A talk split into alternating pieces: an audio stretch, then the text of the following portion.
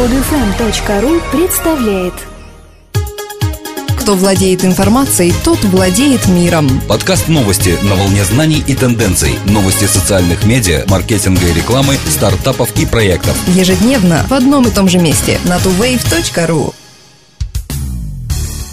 Здравствуйте! Сегодня 9 апреля 2012 года, и в студии мы, Дмитрий и Елена. Цифровое рекламное агентство TBG выяснило, реклама в Твиттер эффективнее, чем Facebook. В исследовании было изучено 45 миллиардов показов объявлений в Твиттер и Facebook за первый квартал 2012 года. Рассматривались такие показатели, как цена за тысячу показов, процент переходов и цена за подписчика. Оказалось, что Твиттер имеет значительно большую стоимость тысячи показов. Иногда она достигает 3,5 долларов. У Facebook этот показатель не превышает 50 центов. Почти все объявления в Твиттер интегрированы в пользовательские потоки твитов, в то время как Facebook больше концентрируется на показе объявлений в стороне от пользовательских лент. Когда объявления интегрированы в общий поток, вы получаете больше переходов. Это отчасти объясняет, почему Facebook так активно развивает новый вид рекламы – спонсированные истории. Для категории новости процент переходов по ссылкам в Twitter гораздо выше, чем Facebook. Зато в таких категориях, как путешествия, потребительская электроника, интернет и телеком пока лидирует Facebook.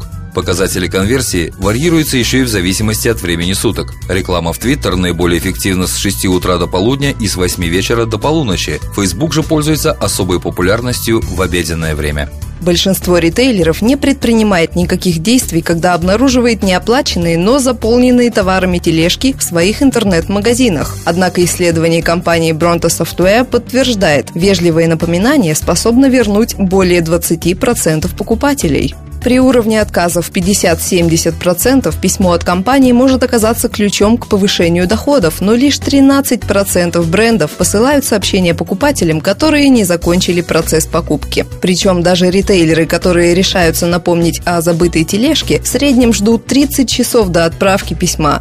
Еще можно повысить процент возврата покупателей через введение срока годности на товар в тележках или с помощью предложения о скидках. Как показало исследование, только 23% сообщений упоминают срок годности на покупку и лишь 8% о наличии товара в магазине. Почему же покупатели не заканчивают покупку? Чаще всего в 36% случаев причиной оказывается общая стоимость покупки, которая пугает покупателя. При этом 21% ритейлеров не позволяет менять количество единиц товара в корзине. 26% ритейлеров не указывает в корзине цену доставки. Многие из них просто ждут, пока покупатель пройдет три страницы регистрации, а только потом сообщают им об этом. И еще две популярные причины отказов – это требование пройти полную регистрацию перед покупкой и слишком долгий процесс оформления покупки. Проект Пинерли оказался востребованным. За неделю было зарегистрировано 36 тысяч пользователей. Напомним, Пинерли – это новый проект, предоставляющий пользователям возможность запускать и анализировать маркетинговые кампании в Pinterest. Сайт был открыт примерно неделю назад в режиме бета-тестирования, и регистрация пока доступна только по приглашениям. Один из соучредителей стартапа Рик Кэтс рассказал о том, как родился проект и чего следует ожидать от него в будущем. Рик сообщил, что начав продвигать один из своих проектов в Pinterest, они обнаружили увеличение трафика на 30%. Тогда им пришла идея создать инструмент, который бы помогал измерять эффективность и окупаемость таких маркетинговых кампаний. По сути, разработав инструмент для себя, Рик и команда оказали услугу и всем остальным интернет-маркетологам. Пинерли дает возможность узнать, сколько людей перешли по ссылке на оригинальный источник опубликованного вами изображения. Если вы используете Pinterest для привлечения трафика на свой сайт, то это просто бесценная функция.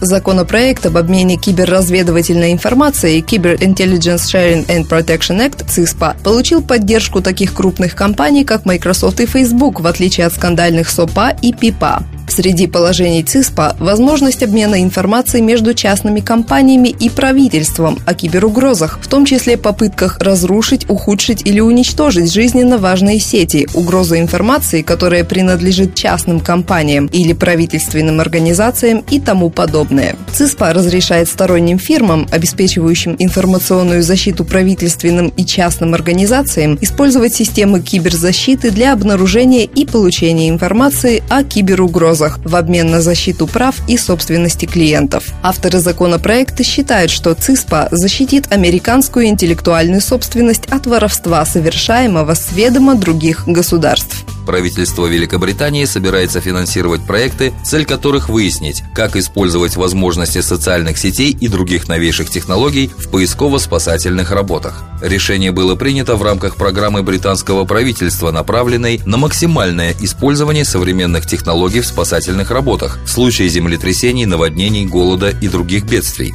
Для финансирования исследовательских проектов выделено 48,5 миллионов фунтов стерлингов.